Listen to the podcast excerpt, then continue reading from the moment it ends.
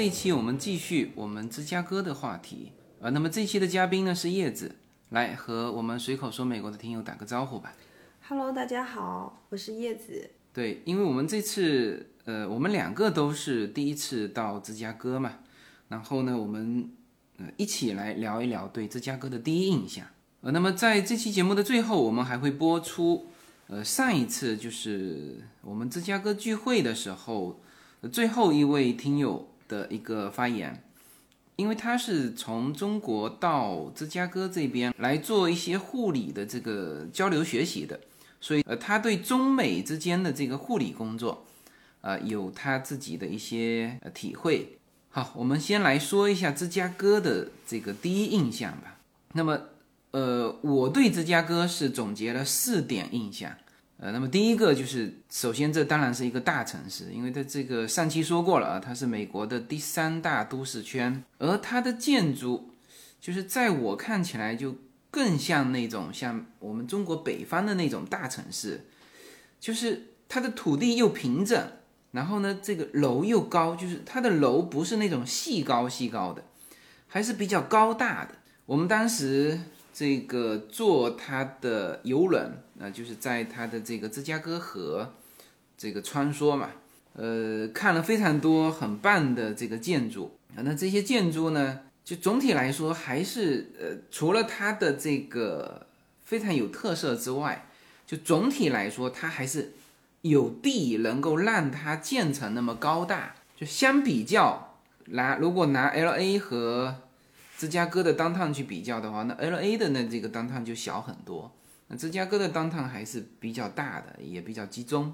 对，站在它那个汉考克中心上面啊，往下看，因为我们去参观的那个汉考克中心嘛。一望无际，就是就属于那种有城市地平线的那种嘛。然后当时看那个密西根湖也给我印象还蛮深的，真的就是一眼望不到边的那种，就是跟我想象的湖是不一样的。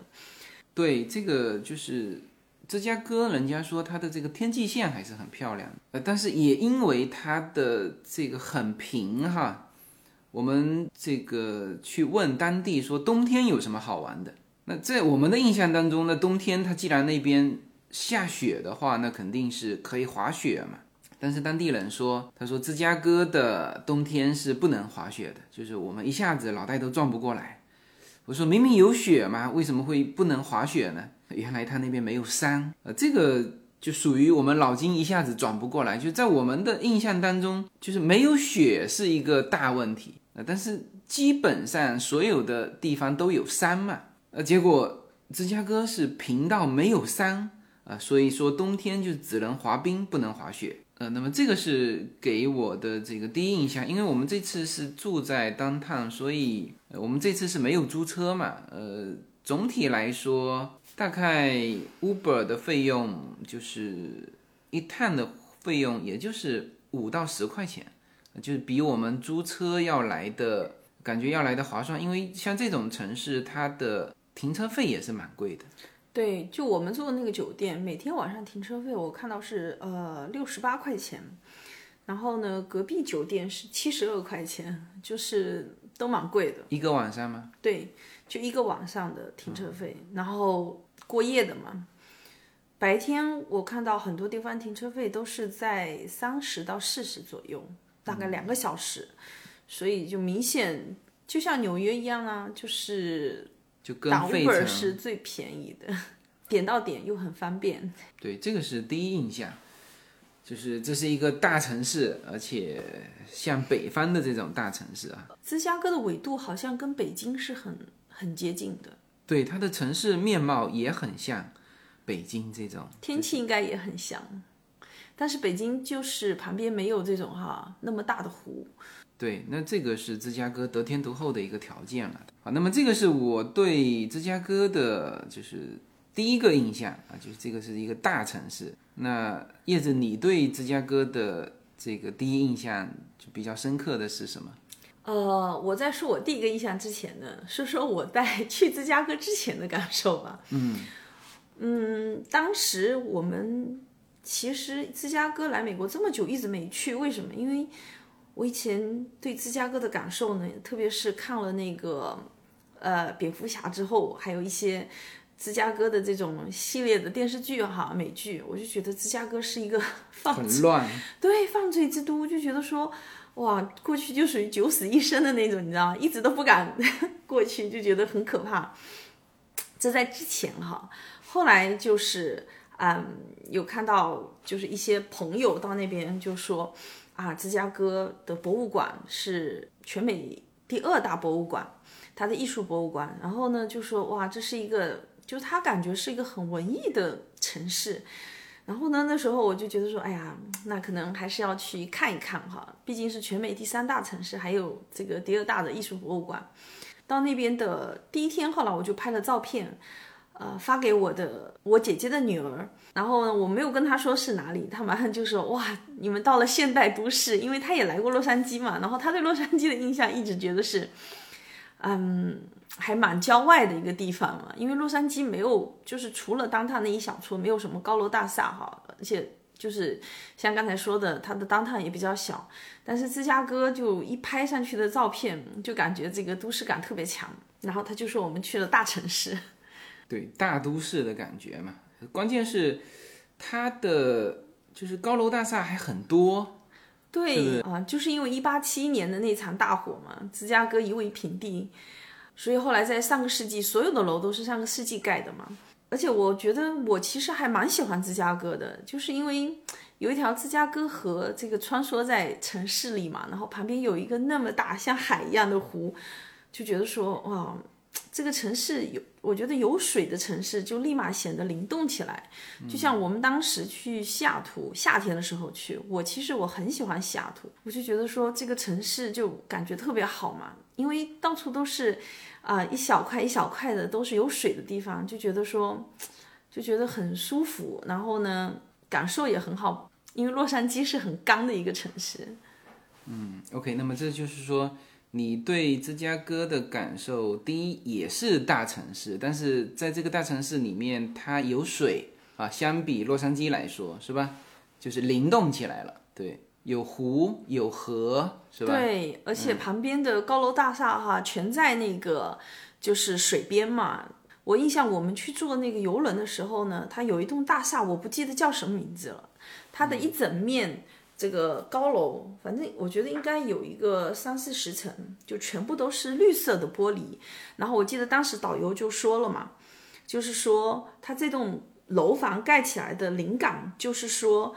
啊，因为芝加哥的那个水是湖水，所以它是偏绿色的。嗯，他是说就是那个芝加哥河的那个绿色，就是你在绿色的河里面，然后呢，你看到的那个倒影也是绿色的河，它一整个玻璃建筑，就觉得哇，感觉特别漂亮。对，但是好像还有一个建筑，它是下面小上面大嘛，然后有一个切面，我们的船经过的时候，就是朝上面挥手，正好是一个。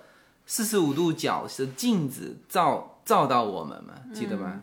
就像这种建筑，确实芝加哥就是蛮多的哈。对，很难想象它都是在上个世纪早期的时候就有的，我就觉得说还蛮神奇的。我那时候去了那呃汉考克中心，我就看他那个简介，其实他就有说嘛，其实芝加哥能有这么多，而且是当时领先世界的这种哈玻璃钢构结构的建筑嘛。他说：“其实很多原因就是因为，就是很出名的芝加哥大学的建筑系。哦，对，是他这芝加哥大学建筑系在全美都是非常非常出名的，就把整个芝加哥给建设起来了。而且芝加哥的那些摩天大楼，那两栋第一大和第二大大楼都是同一个建筑设计事务所盖起来的，它的总部就在芝加哥。”而且好，好像迪拜的那个哈利法塔，是不是叫哈利法塔？就最高楼那个是吗？对，也是他们那个建筑设计事务所盖的。就是好像世界上很多很出名的那种，就是超高楼都是他们做的。嗯，就是他们的那种那种架构师那种哈，特别好。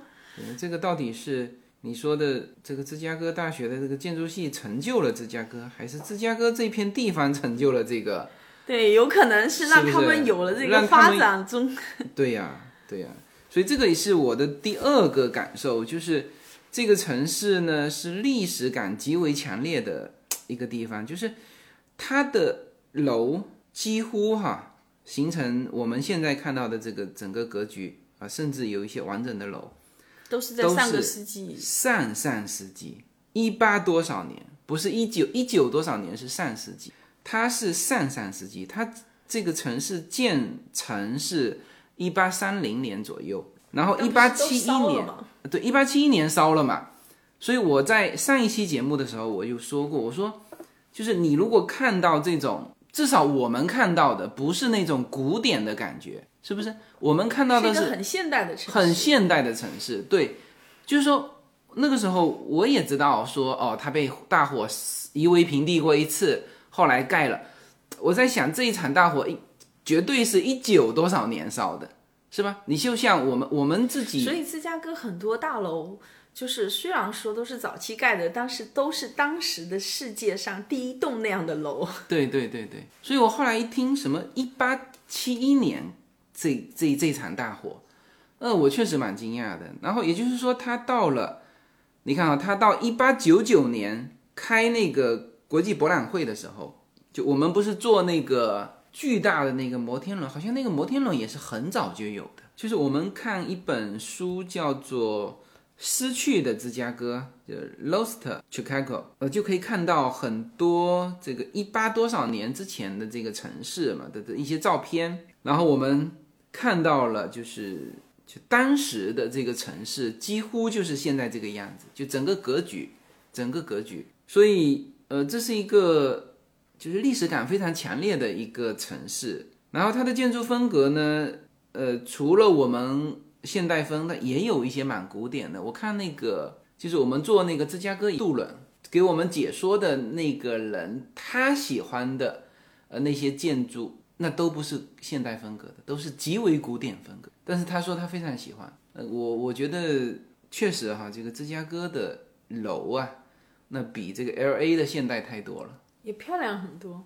对。就是你刚刚说的，有可能真的就是因为那场大火 成就了芝加哥的建筑系，成就了那么多这个很出名的芝加哥的这种建筑设计事务所。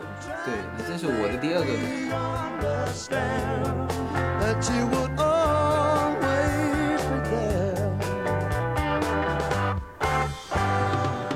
随口说美国的听友大家好，我的新书《平行美利坚》目前已经在当当网、京东等各大网站均开始正式发售，同时在电子书 Kindle 上也已开始发售。那么这本书是随口说美国的第一本书，也是我个人第一本书。拨开迷雾看美国当下，中美两国恰是两条平行线。只有穿梭其中的人才能看清一切。希望大家支持这本书，现在就可以立刻在网上下单购到这本书。谢谢大家。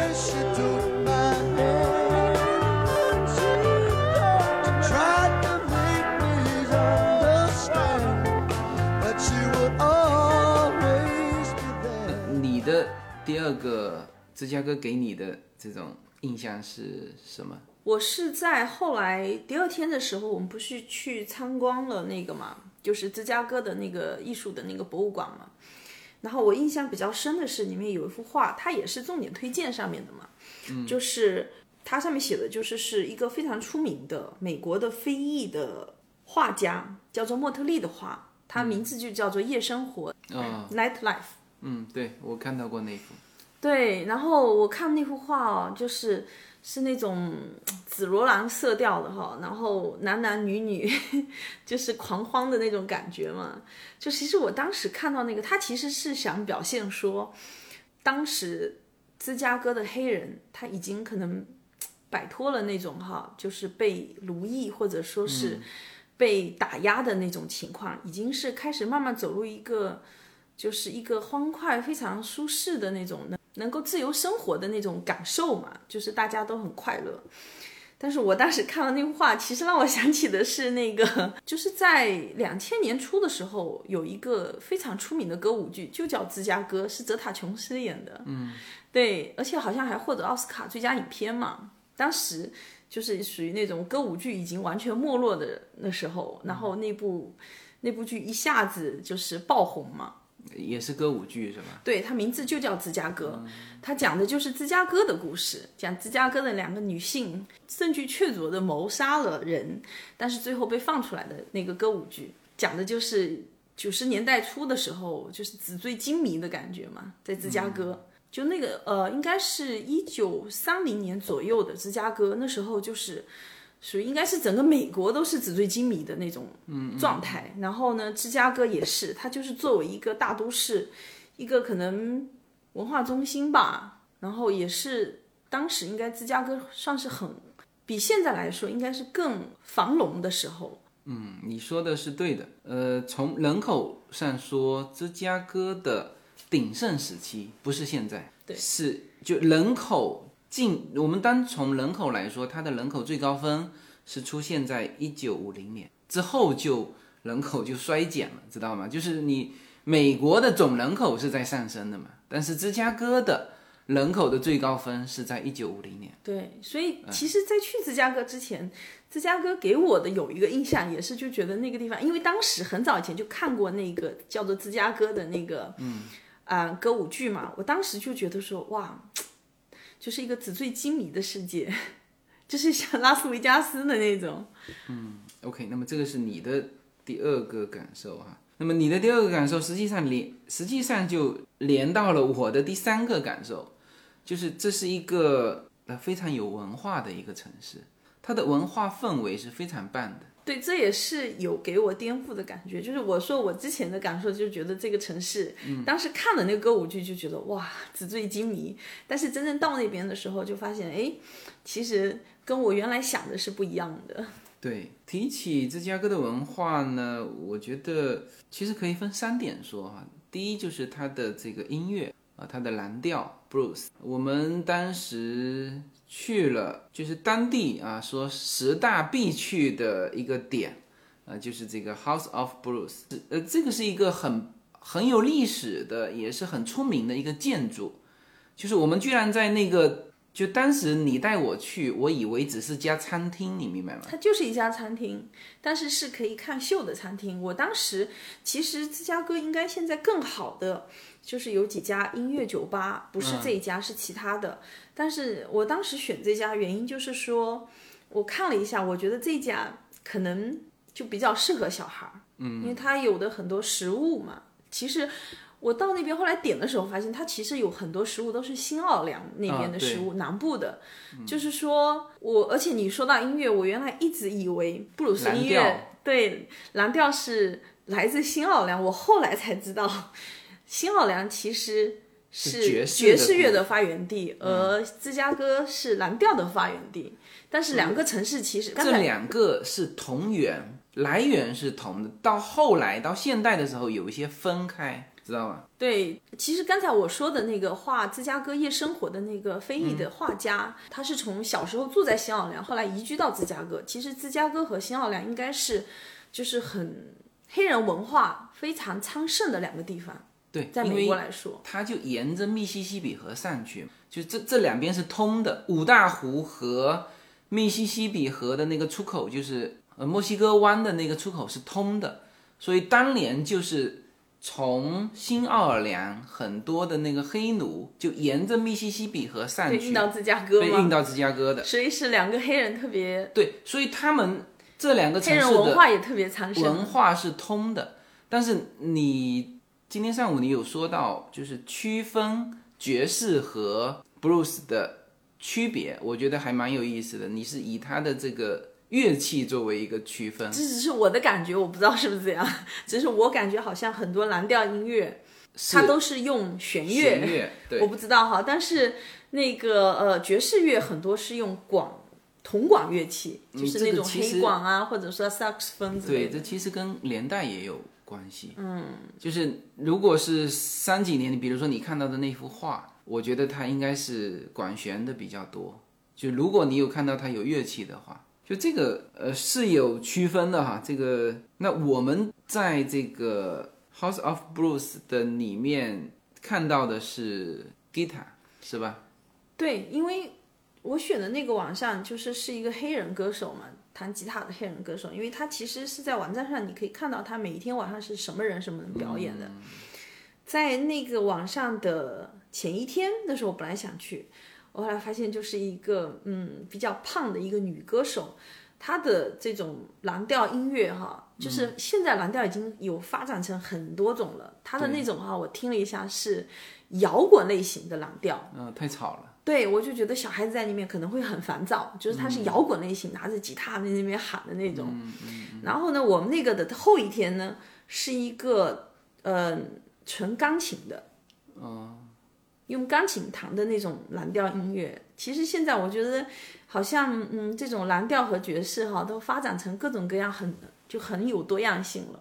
对，就那个餐厅吧，呃，我原来觉得只是个餐厅，结果后来发现出来的时候，我发现他卖很多纪念品，就是那个他的楼上是一个剧场，那天晚上也演了剧，我还问了他看门的那个人，楼上那个剧，他其实票都卖的很便宜，就是十几二十块。但是后来我问他楼上那个剧今天适合小孩看吗？他说不行，是有关谋杀主题的，所以说他觉得不适合小孩看。啊、他楼上是一个剧场，楼下是一个餐厅，它那种是加上什么音乐厅。什么剧场？就是是一个话剧吗？还是音乐剧？还是什么剧？我觉得应该是类似音乐剧。我觉得芝加哥给我感觉特别有那种艺术气氛的，也是啊。芝加哥我感觉有特别多这种小剧场。对，这就是我说到的文化的第二个，就是它的秀其实也很很棒。就除了它的音乐，它的秀也很棒。像我们那天看到的那个小剧场，我们还是在就是在那个 Water Tower，就对面是 Water Tower 那个高的建筑嘛，这边其实是它的那个水泵房。你记得我们进去的时候看到它里面还有管道，管道一些水泵在那边，它现在还能用的，我觉得是新的，对不对？它还在使用的。嗯，它其实是那场大火的时候，那个地方就是一个水泵房，一直用到现在。嗯，但是它的另外半边就改成一个小剧场，一个很小的小剧场。就那一场剧，呃我觉得我好像还是第一次看那一种剧，就是它的这个，首先它是个小剧场哈、就是跟那个其他城市看到的那种秀是不同的。对我其实还蛮喜欢这种小剧场，就是说你不管坐在哪里都看得很清楚。对，然后它也不是那么大型，它其实总共对，我但我觉得这种小剧场才能演这种，就它是整个剧没有一句台词的。对。然后呢，所有的呃信息传达都靠他的肢体语言和表情，我觉得只有小剧场才能做。因为你太远的话，你根本看不到演员的表情是什么样，你看过就是一个人影，然后在那边舞动，其实看不出效果的。只有这种小剧场，你能看到演员的表情，看到他所有的肢体动作，甚至很细微的肢体动作，你才能知道这个剧在演什么，因为他没有一句台词嘛。嗯然后他的音乐伴奏，对，全部都也都是现现场。呃现场其实就是总共现场下面是四个，呃，就各种音乐吧，有钢琴，有有管弦，有各种的这个音乐，四个啊。上面其实来来回回也就是五个人，好像对，是吧？总共整个剧场就是这九个人。按照 Yuna 的说法，他觉得带客人进去落座的那些服务人员比演员还多。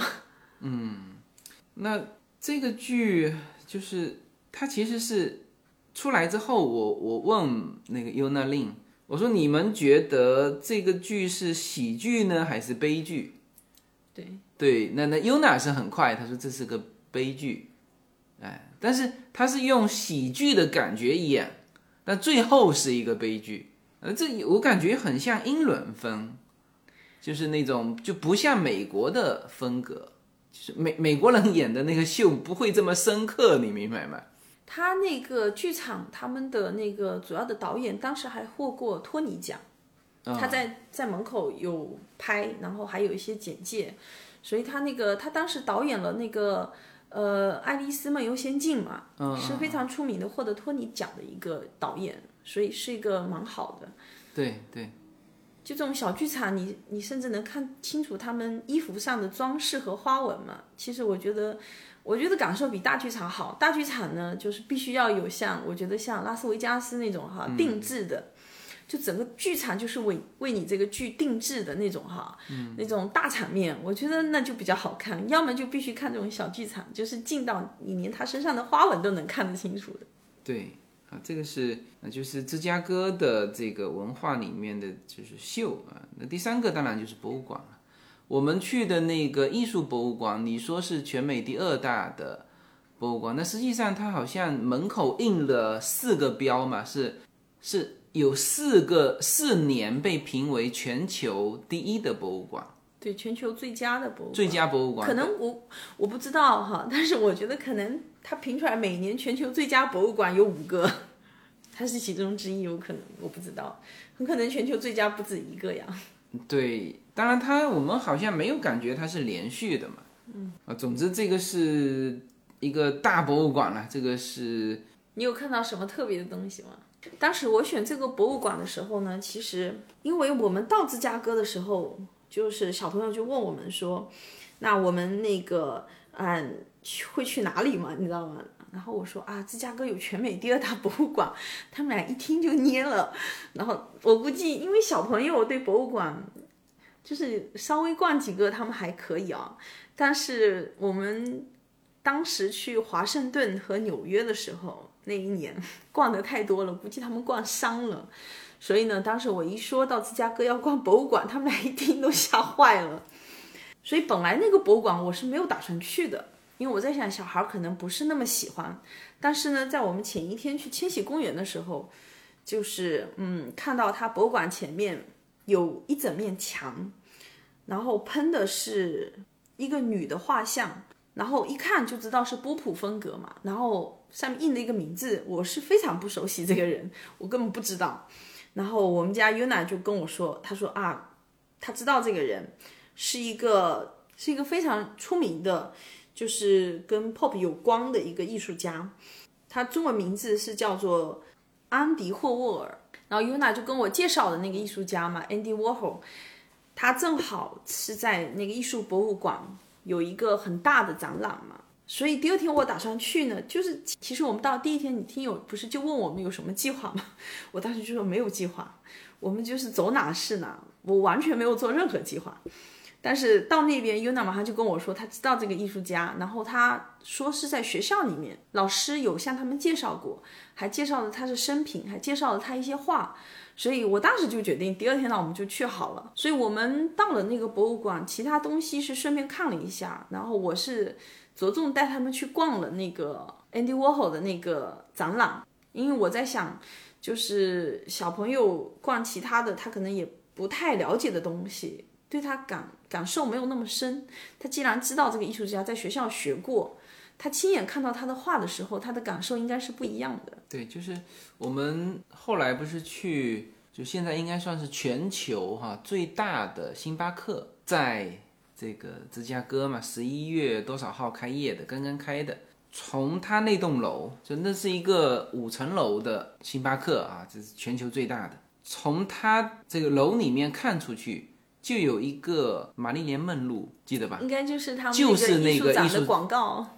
那个我觉得他是画在一栋楼上，是画了很久了。哦，不应该是那个广告。但反正是他画的，是这个艺术家画的。对，他还画过很出名的一张毛泽东的画像。对，我们进去就在正面，我觉得他艺术馆就是他这个画展布置的很好。我觉得他就是每一个视角的那个窗户哈，都看进去都构成了一幅画。就是，所以我说，我说这个艺术展的这个布置也是非常出色的那个展览。嗯。然后尤娜一看到就跟我说：“哎呀，妈妈，你看这个男生给他化妆了，make up，因为他那个涂了眼影啊，画了口红，还涂了腮红什么的。”他不知道那个男生是谁，是吧？对他不认得。我后来跟他说了这个 是谁，然后他一下，哈哈，他也愣了一下。这中国第一代领袖，哈，嗯。没有什么能够阻挡，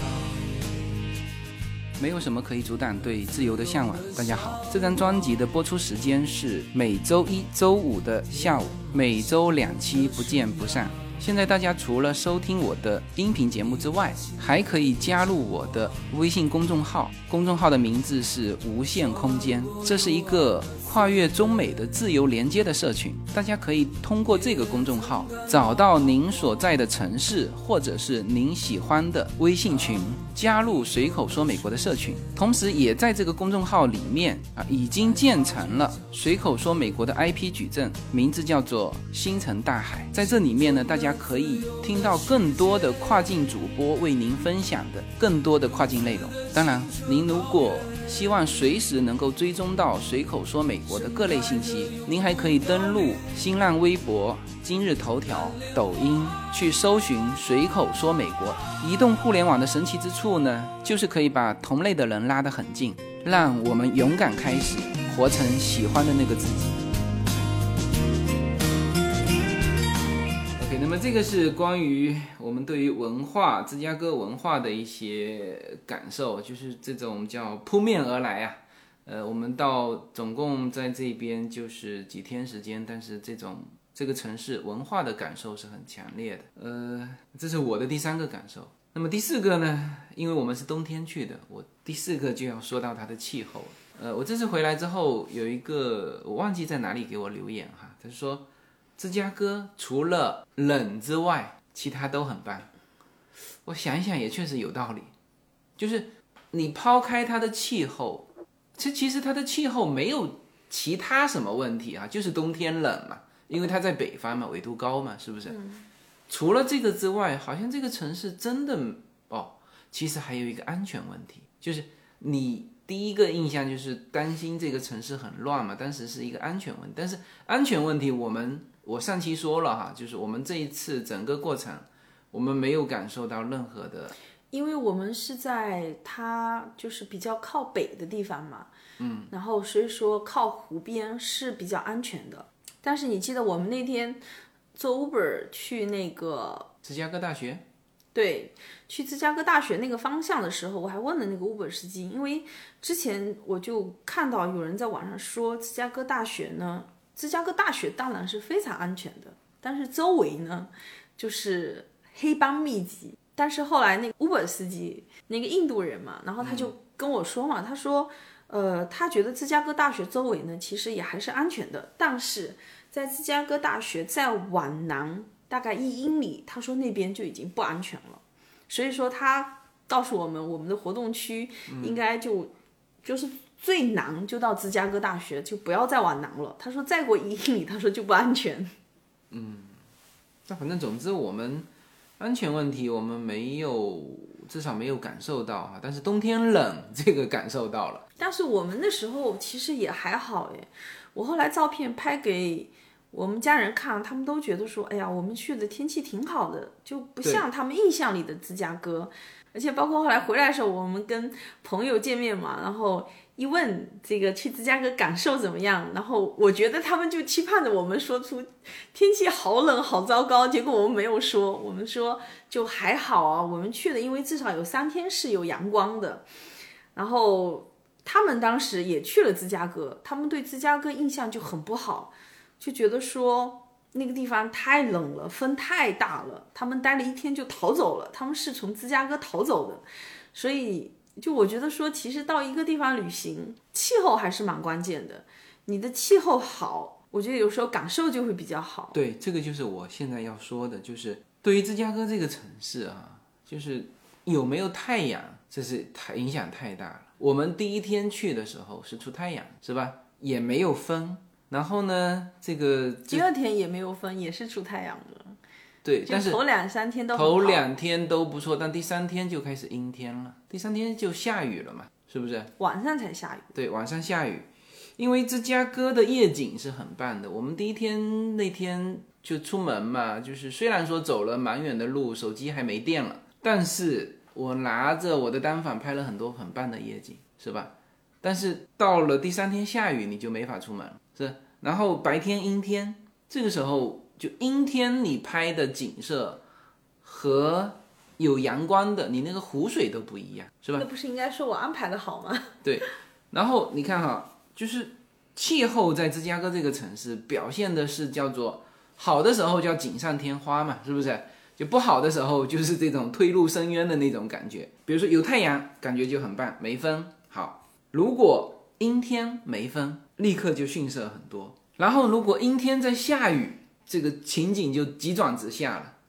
然后阴天下雨，再加上刮大风，我们就在这个我们的应该是倒数第二天，所有人都说芝加哥大学的风景非常棒，就我去了，你们还没去。是吧？是我让你先去的，本来我们打算去的，后来天气变化，我们就不去了。对我，我也站在那个地方啊，就是很多人告诉我啊，芝加哥大学的那个风景很棒，也把那栋楼拍出来，知道吗？他说他站在那栋楼下面啊，感感觉怎么怎么美好。我那时候也站在那下面啊，那个风吹的，你真的是出门就几步你就想进，因为他那个大楼一打开门都可以进去的嘛，学生都在里面嘛。是吧？就是你不敢站在室外，又冷，风又大，然后呢，再加上天是阴沉的，这个树叶是掉光的，知道吗？就消索，整个好萧索的感觉。真的，我我后来打电话给你们，就是你们别来了，啊，就是我在那个真的是咬着牙在那个校园里面走了一圈，然后跑都来不及。就是有这个我们朋友说被芝加哥的冬天吓到了。对，被芝加哥的风给刮跑的那种感觉，啊，这是感受到了。然后呢，这还不是最糟的，最糟的是最后一天，就连人都没有。就最后一天，我们不是感恩节去你说的，呃，芝加哥非常有什么嬉皮士文化的那条街嘛？对，阴天，风大，路上没人，商店关门，所以那条街，我想哈，就是很多攻略我也看过，就是写的。说啊，这条街有很多各种各样的很艺术感的东西，但是关门啊，然后街上没人啊，然后这个路上又是刮着风，所以我们那时候到了那条街，但是呢，也就是这个走了几步就就跑了。但是我正好跟你相反，其实我对那一天最后感恩节到那条街的那个过程，其实我我的感受还是挺好的，虽然就像你说的哈。又刮风，然后呢，街上又很萧索，没人，商店也是关门的，嗯，再加上街上那种，因为是嬉皮士文化嘛，所以都是各种涂鸦，然后屋子也是漆成黑色的，就是它其实已经反而会有一种很落魄的感觉。但是呢，我就觉得说，有时候旅行的这种感受哈，就不仅仅来源于外界，因为那一天就那样糟糕的情况呢。我们四个人呢，也没有闹任何矛盾，然后大家一起在那个街上逛了一圈，大概十几分钟，然后我们就很高兴的，就是去坐了地铁，大家也没有互相说啊好消暑或者很郁闷之类的，然后就转身去坐地铁，还让小朋友去买了地铁票。其实因为我们在 L A 很少坐地铁嘛，然后他们其实对坐地铁这件事情。他们也还是蛮兴奋的，对，蛮兴奋的，满怀热情的，在那个地铁站等地铁呀，然后很兴奋的坐上地铁，然后大家都很高兴。其实我对那种感觉还觉得蛮好的，虽然说外面条件不好，但是呢，我就觉得说一家人的感受是很重要的。好，那么呃，时间关系哈，就是呃，基本上我们把对芝加哥的。这总体印象给聊了一下，那么接下去呢，我们会播出我们听友聚会的时候，我们的其中一个听友，那么他是在国内的医院呃派驻到这边来学习这边的一些护理。那么他除了跟大家聊他对这个芝加哥的一个感受之外呢，还会呃跟大家展开去呃比较深入的、比较具体的去聊美国跟中国。在护理上的一些呃差别，呃，然后这一期叶子的这个闺蜜圈的内容聊到就是来美国做什么，里面就也正好提到了，就是蛮推荐这个新移民去做的一份工作，就是美国的护士，呃，所以这个方面的内容其实大家也是蛮值得听的，好吧？那我们进入最后一位芝加哥听友的分享环节。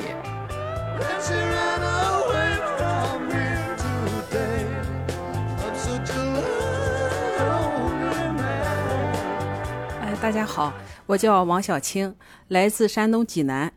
呃，我已经来芝加哥是两个多月，然后是来进修 Rush 医学中心进修三个月，我是做护理工作的。呃，在这初期我来的话，遇上一一些麻烦，就是说有可能是对芝加哥的不了解。因为我初期的话来美国曾经来过两次，但是都是在西海岸，嗯，给我的印象非常好，因为那时候有孩子的陪伴，呃，风景优美，呃，气候宜人。但是来芝加哥呢，给我的印象初期印象吧，现在还好了。初期印象就是因为居住的地方，大家有可能也了解，芝加哥是呃不同的区域，这个安全性不一样，居住的人也是呃人群的话，芝加哥黑人比较多。初期我来的时候住在那个位置，有可能芝加哥黑人比较多一些，所以遇上一些困难。但是好在是由于自由军的这个听友群里艾瑞斯刚才谈话的艾瑞斯的帮助，呃，让我很好的度过了初期。现在非常嗯，生活起来还是比较自在，和国内我感觉没什么太大区别。嗯，我第一部分呢就说说对芝加哥的理解，然后第二部分呢，我因为是在。嗯，医学中心，然后为期三个月的这个进修，我一个对护理的一个中美的这个护理业的一个感悟吧。我觉得这个我感悟还是比较多的哈。但是第一部分就是芝加哥，我觉着这的确是一个非常非常优美的城市，尤其是在湖边，夏天。我来的时候是八月九月初，然后天气还是比较好的，啊，风和日丽，呃，环境优美。嗯，但是呢，我因为上班原因，几乎都是坐地铁，所以呢，嗯，地铁上在黑人还是比较多一些啊，比较奇怪的人也比较多一些，嗯，所以呢，这个我感觉这么一个现代的城市，呃，在国内，因为我初期都觉得美国很好，但是来了以后，我觉着美国不同地域、不同区域还是完全不一样的。呃，当趟是非常。现代化的一个城市，高楼大厦，设施齐全，但是在有一些区域，我初期住的那个区域，给你感觉不知道是哪一个世纪的，呃，几个地方，呃，街上的确就和有一些电影，美国电影描述的，啊，黑黑人年轻的人在路边，大麻的味道到处飘逸，然后开着很响的音响在那里唱歌吧，就算是哈，自自娱自乐。嗯，大声说话就给你的感觉非常没有安全感。这就是说我来了以后最大的体会，就是说在芝加哥不同区域这个安全感很不同。嗯，但是建筑也是给了我一个很大的冲击，非常非常优美的建筑。我初期住在嗯呃 downtown 的 studio 啊，就是在一个高高群高楼群里，然后我那个窗外就能看见密歇根湖。就能看见那个呃千禧公园，啊，非常优美的风景。嗯，建筑呢有有建筑，就感觉这个两个建筑之间有一块空地，感觉这个直接从两个空地拔地而起，那楼盖起来，好像不像咱那边铺的那么大的厂子哈，就你看不到建，但是这个房子就原地就建起来，周围也没有太多空间，它就能建起来。啊，这是我对这个芝加哥的一个印象。再一个，说一下我对中美这个护理的这个印象。嗯，我看我在网上看到关于中国，呃，美国美国护士协会一个网上看到关于什么是护理这个概念，就说美国对护理的概念就是这个护士是粘合患者整个健康过程的一个粘合剂。嗯，这个我怎么理解呢？就是我感受比较深的，就是在整个 Rush 中心护理，呃，所有的步骤衔接步骤好像都是由护士来负责的，不管是院前预约、打电话，还是住院，呃，住院整个病区是由护理来关注的，医生就是看病，整个的呃主管病区的主管就是护士，呃，主管来说的话。然后在病人的配置，就是管管那个病人转院啊、院内床位分配啊，这一些也都是由护士来做。然后还有就是病人，嗯，出院，嗯，也是由那个 social worker 叫 social worker 这些，就是要他是整个的要安排病人的整个从入院前、入院中到出院的过程，病人的去向他都要来负责。比比如说。呃，美国很奇怪，和中国是不一样的，也 也不说奇怪哈，就和我们文化差异。中国在中国大多数护理都是由我们的家人来完成，但是在这里不是，就是完全由护士工作者来完成。呃，吃饭、吃喝拉撒，所有的都是，就是包括有家属陪伴的话，家属也不会参与的，都是由护理工作人员来完成的。但是他并没有说低人一等的感觉，他就是协助病人，协助病人完成，就是让病人，而但这个协助不是无限制的协助，而是在病人能够自己做的情况下，他就少做，就是让病人自己来做。但是呃。只要病人不能做的话，是由护士来完成，来协助他来做。整个过程的话，就是我觉得整个医院的运作都是由护士来完成，包括最后护士的去向，呃，不，病人的去向是来的美国的好多就是什么呃，酗酒者呀、无家可归者呀，这些人员，他们最后都要出院以后也要关注他们的去向。你是上 nursing。nursing home 还是要回归家庭，这个他是都有医院院方的相关工作人员来完成的。另一个就是呃描述这个护士的职责里头有一条，就是护士是在各种人员的协助下完成对病人的护理。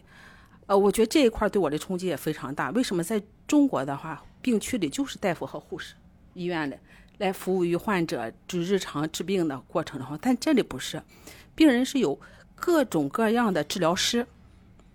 心理治疗师、身体健康师，还有音乐治疗师，各种各样的治疗师，就是好多治疗师来帮助病人，根据这个病人的情况来给病人做治疗。护士呢，就是用药呀，给病人用到身上用药，病情观察呀，汇报负责给医生啊及时汇报，然后处理医嘱，这个根据医嘱来呃处理病人这些东西，健康教育这些护理。但是他们有呃心理治疗师这些。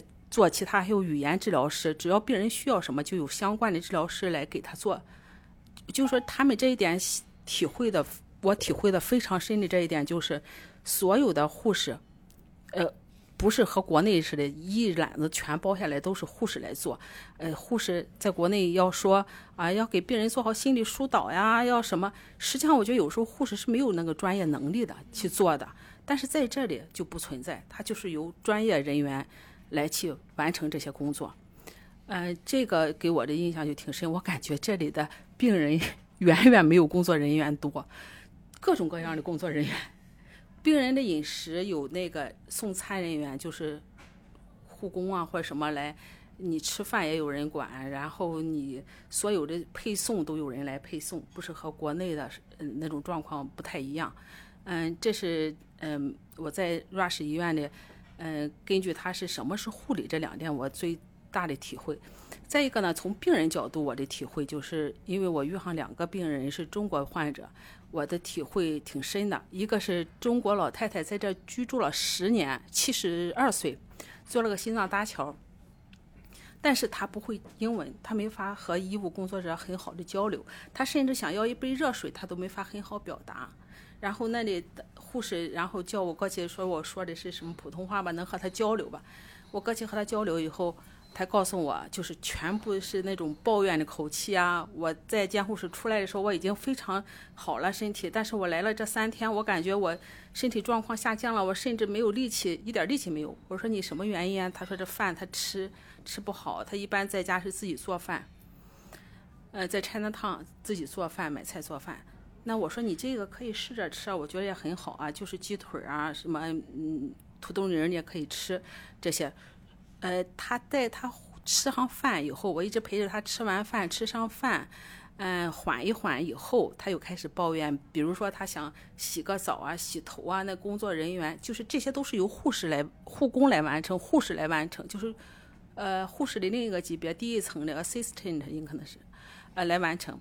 但是他就说他没法和他很好的交流，没法洗啊，让我给他转达一下，让他们来给他洗个头啊，这些都安定了以后，然后我问他的感受，我说你感觉美国好不好？他立马的情绪就改变了，非常好啊，美国很好啊。他说你怎么不来美国呢？你来美国做护士吧。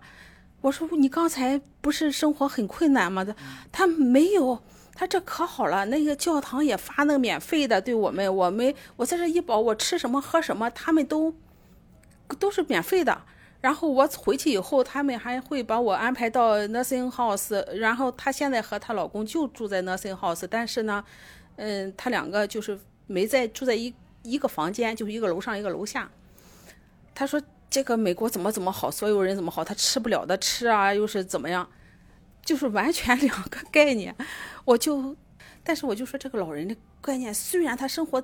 在那里这么不适应，这么窘迫，没法和人交流，但是抱怨那么多，返回来就一直在夸美国很好，这是我印象很深的一条。他肯定是有其中一些原因，说明他们的福利很好。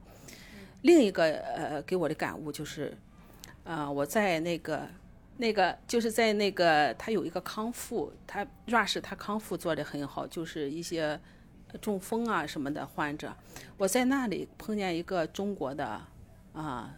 病人，但是他不能很好表达，但他看见我是非常高兴。我觉得有可能是我说中文和他交流，呃，他但是没法和我交流，但是他会摆手啊，会点头啊，会会什么的那样，就感觉很兴奋。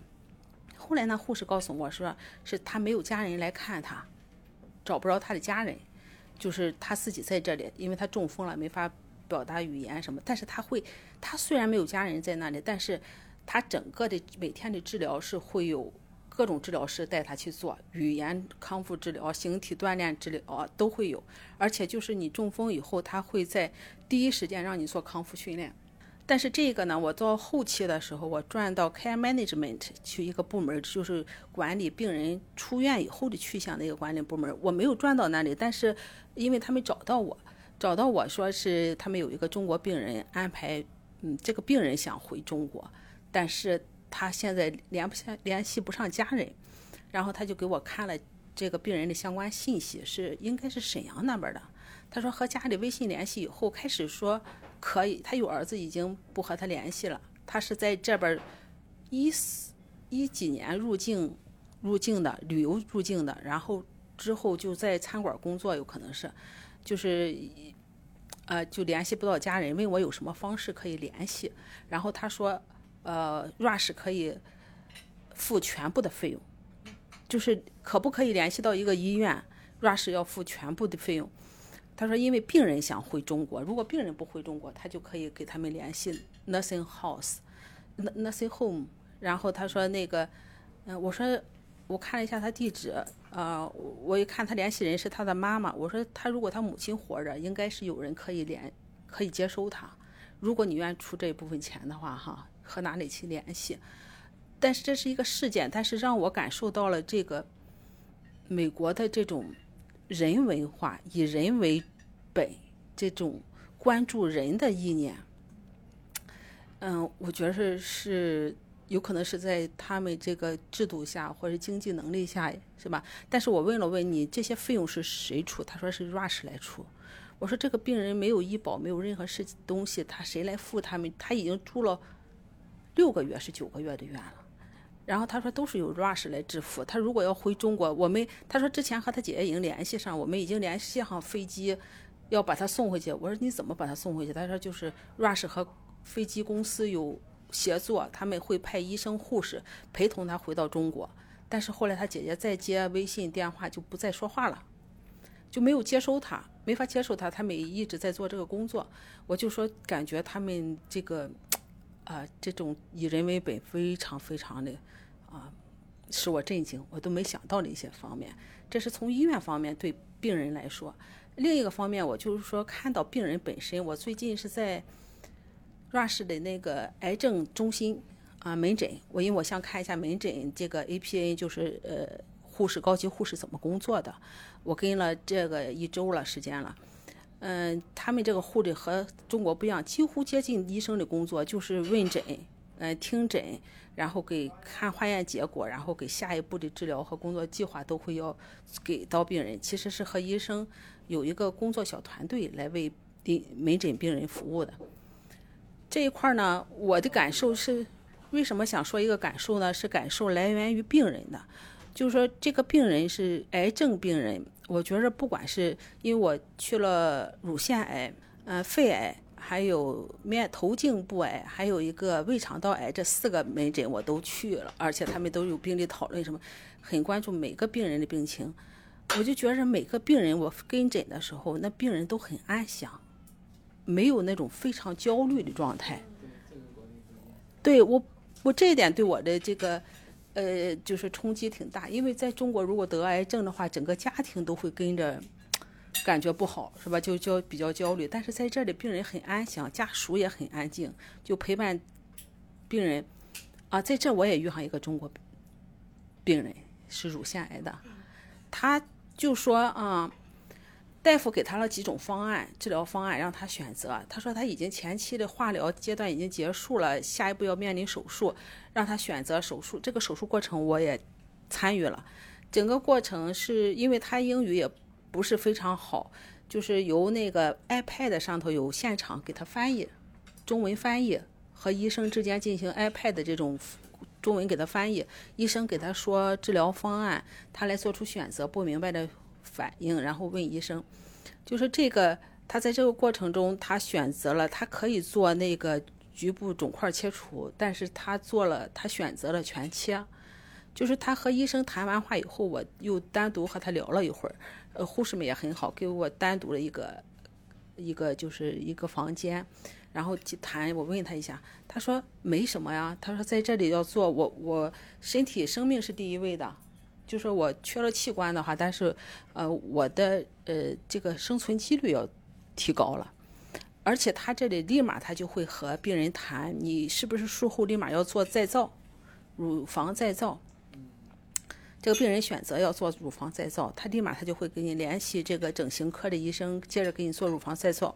我在病区的时候也，呃，也看到怎么护理乳房再造的病人，这个他给他。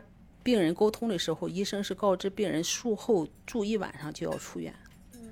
病人就说我要带着整个管子要回家，我自己不会护理。那个护士就问我们会，哎，会交给你的家人和你自己来护理这些管道。然后病人说我没有家人，那那那护士说那我们会安排护理人员到你家去，就是帮助你来度过这个术后这个阶段。也就是说住院期非常短，就一天。就一天回家就是有工作人员到家，你没有家庭，没有人照顾你，就可以到你家去，呃，整个护理你。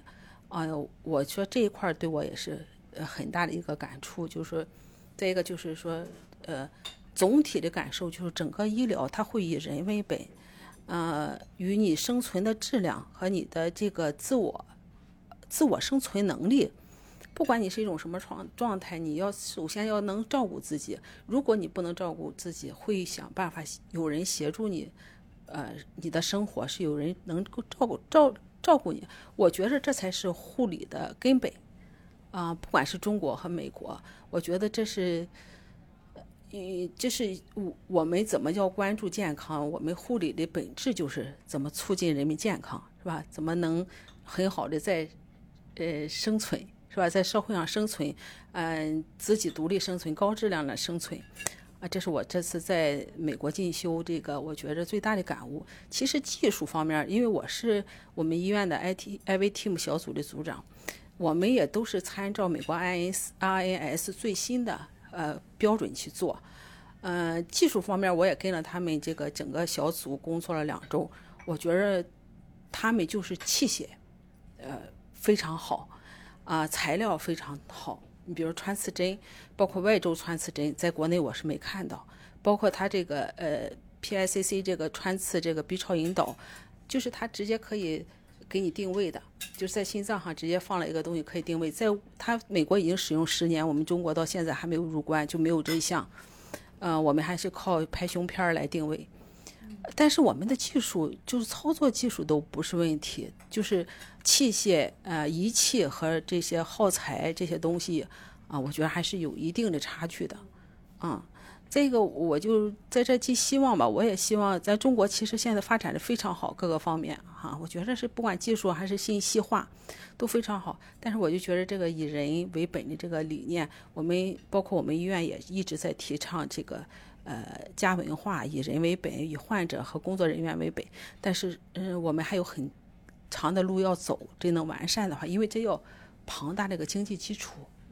我我回来，我现在住着和中国一个家庭居住，啊，呃，外父是呃，妻子是中国人，来自中国的，呃，留留学在这留下的，呃，老公是这边的，呃，白人，然后当地的白人，嗯、有一个儿子在这里，但是我回去给他说这些时候，他就说他们是税收是税收非常高的，她老公年收入是三十万，但是他有将近。三十万是不是税收就？我刚听了你那一期节目是百分之三十，不止不止，三十万的话应该四五十。他告诉我是要一半是交税的，他三十万他拿到手有可能就十七万，对，差不多。对，他就生活他，我就我就多说一点哈，我的感悟和他居住在一起的生活，他现在住着四层的四层的房子，我现在租住他的四楼，是有外头有阳台，二楼是餐厅和客厅客厅，然后四楼三楼是主卧两个卧室，孩子一个，他们两口子一个，一楼是车库，呃，在我我看来三十万美金收入，我不知道在英国是英美国啊，应该是很高了是吗？三十万高。在芝加哥很高了哈，但是他给我的感受，并不是感觉呃生活很轻松。啊，对，就刚才我刚我听你那个私立大呃学校和公立学校的那一期节目，他也要面临孩子要上小学，他现在才上幼儿园，才三岁孩子，他说上幼儿园一个月的幼儿园是要两千多美金，还有各种班儿一。一个月就三百美金要报一个班儿，然后他孩子如果要上这个私立学校的话，学费又得多少钱多少钱？他说他都不敢要二胎，我感觉和国内一样啊，不敢要二胎。我说三十万，我说你都要生活拮据的话，不是拮据哈，因为你想想，他能把四楼租给我的话，他肯定是需要钱的，是吧？他都要把自己家里空房，然后要腾要要利用起来的话。我我就给我这个感受，我觉得三十万很多了，为什么还要还是这样？我说那你在这生存和国内有啥区别？我就感觉，他说，呃，他感觉在这安全。我说这个安全，对不？这个安全是来源于哪？不是环境，他不是指的环境，他是说作为女性来说的内心的那种安全。为什么？他说我在这里和我老公生活，我觉得我很安全，很有保障，就说不能。不能随便离婚啊！离婚这个财产就要呃要养，要要对女性保护是很很大的，是吧？要要要啊，就就要分分分开的，是吧？就要而且要养，是吧？所以他说这个，而且这个中美国男人，因为我在他家呢嘛，他也很好，我们就呃一起吃饭嘛。周末他们都是他那一个小区里头有十六十二。几户？八户是十二户是六户？就是这几户，他们会经常周末啊，我上他家，他上我家，因为我来包饺子嘛，他们就会请周围邻居来上家里来吃饺子。实际吃饭很简单，但是倒上一杯红酒，吃吃个饺子，聊个天儿。我以为聊天会，你你说聊天会什么？嗯你也有一期讲这个，自由军有一期讲这个，呃，美国和中国人男同志聊天的内容不同。这里的确是。这个男人老公聊天聊孩子啊，聊一些就是日常很琐碎的事儿，而且他们很开心呀，哈哈的大笑。我就说这笑的什么呢？但是他就是很开心，他们就是这种生活。而且这个嗯，这个女主告诉我是啊，周末晚上回来都是老公带孩子的，理所应当就是老公带孩子的啊。中国中国爸爸以后都都要学习的。他说。就是他们回来，他就要下班，他就要有时间休息。他但但是他其实做家务做得非常好，要管老公的饭。但是他不是说他就是，他只是各我我的感觉就是各负其责，都是为了家庭好，各负其责。嗯，他也很心安理得的，我休息，他管他管孩子。每天晚上他吃完饭，老公就带孩子去洗澡，陪孩子睡觉，陪孩子睡完觉回来，两口聊会儿天，看个电视，吃个零食啊，就就是这种生活状态。他告诉我的我。当时很惊奇的这一点，就是说美国的女人所谓的安全，很安全，就是心里很踏实，在这里生存，生活的日子很踏实，呃，有可能就不会像中国老感觉这个老公要晚上加班啊什么，这很少。她要如果她老公加班，她就会抱怨，但是很少很少。嗯，这这是我来这个两个多月对芝加哥的另一种呃体会吧。呃，和我之初因为。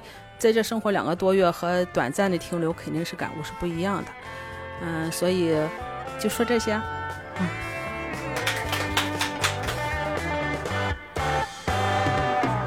I look to.